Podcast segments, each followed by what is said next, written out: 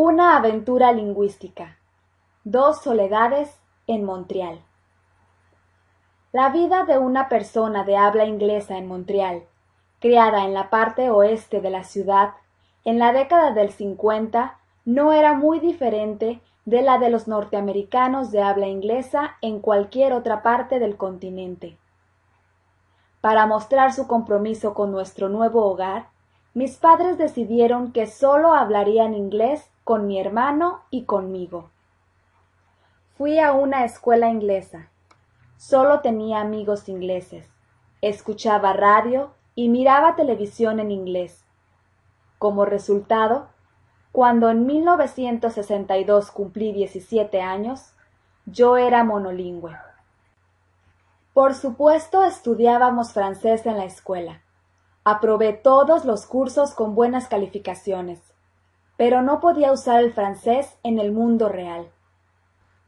En aquellos días, la mayor parte del millón de personas de habla inglesa de Montreal no estaba interesada en comunicarse en francés con sus dos millones de conciudadanos de habla francesa.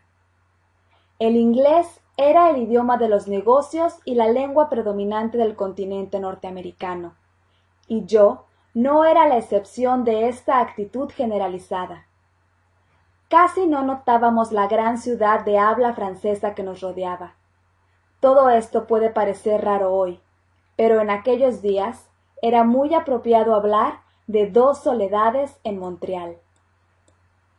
Debo señalar que la realidad de Montreal ha cambiado en los últimos cuarenta años. Las personas de habla inglesa de Montreal se encuentran ahora entre la mayoría de las personas bilingües de Canadá. El francés ha cobrado importancia y sentido debido a los cambios políticos ocurridos en la provincia de Quebec. Como resultado, Montreal es una ciudad vibrante con una atmósfera única. He aquí un punto importante. Obviamente, para un estudiante de idiomas, vivir en un ambiente donde se habla la segunda lengua es una gran ventaja. Sin embargo, esto no garantiza la adquisición del idioma. Usted deberá mostrar una actitud positiva hacia el idioma y la cultura que intenta aprender. Es imposible aprender a comunicarse en otro idioma en una clase donde el objetivo es aprobar un examen. Solo el verdadero deseo de comunicarse con otra cultura puede garantizar el éxito del aprendizaje. A los 17 años ingresé a la Universidad McGill. Una de las materias era civilización francesa. Fue como un despertar. Me fascinó la materia y muy pronto me interesé por la literatura y el teatro de Francia. Luego llegó el interés por los cantantes franceses, la comida y el universo de la cultura francesa. Sin darme cuenta, estaba en contacto con gente real y el idioma real.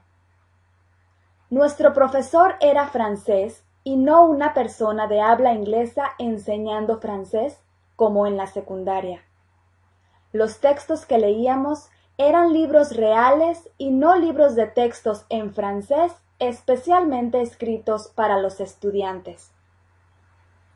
Quizá por ser algo nuevo para mí, la cultura francesa me parecía más libre y espontánea que la cultura inglesa de Norteamérica en la que crecí.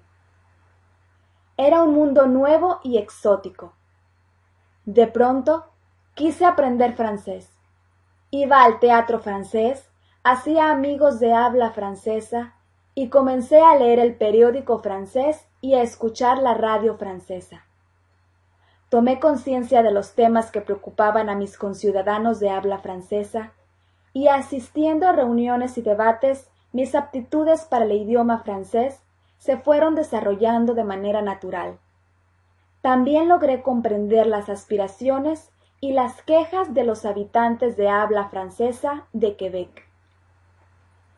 Los casi seis millones de habitantes de habla francesa de Quebec descendientes de unos diez mil colonizadores franceses del siglo XVII, se han convertido en una sociedad conservadora e introspectiva para protegerse de la creciente influencia de la Norteamérica de habla inglesa.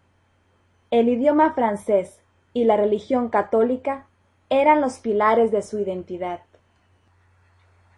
Sus actitudes conservadoras hacia la educación y la sociedad moderna los habían puesto en desventaja para competir con los canadienses de habla inglesa, aún en la propia provincia de Quebec. Por supuesto, la minoría de habla inglesa de Quebec estaba feliz de poder sacar provecho de esta debilidad para dominar todas las áreas de la actividad económica. A pesar de controlar la política, los de habla francesa eran ciudadanos de segunda clase en su propio hogar. Una gran debilidad era el bajo estatus de la lengua francesa. En el año 1960, un creciente movimiento nacionalista basado en los derechos de la lengua francesa y un programa constructivo de secularización, modernización y activismo político produjo un cambio significativo en la provincia. La mayor parte de estos cambios fueron positivos, aun cuando hubo ejemplos de excesos en la defensa del idioma francés. La Sociedad de Habla Francesa de Canadá, y en particular la de Quebec, poseen sus propias características específicas. Los esfuerzos por preservar su identidad cultural están justificados. Mientras la naturaleza de esa sociedad continúa evolucionando, nuevos inmigrantes se integran a esta comunidad de habla francesa y traen con ellos nuevas influencias. Al igual que otros inmigrantes, continúan integrándose y redefiniendo al Canadá inglés. El francés fue el primer idioma que comencé a estudiar seriamente. No estaba seguro de qué tanta fluidez podría lograr. No puedo decir que estaba seguro de lograr hablarlo casi como un nativo. Esa confianza llegaría más tarde. Luego, cuando comencé a aprender otros idiomas, siempre tuve la confianza de que podría adquirir la fluidez que deseara. Una vez que haya dominado un nuevo idioma, tendrá la confianza necesaria para dominar otros idiomas. Se gana confianza a medida que se aprende. Logré la fluidez en el francés cuando abandoné el enfoque tradicional de perfeccionar mi gramática.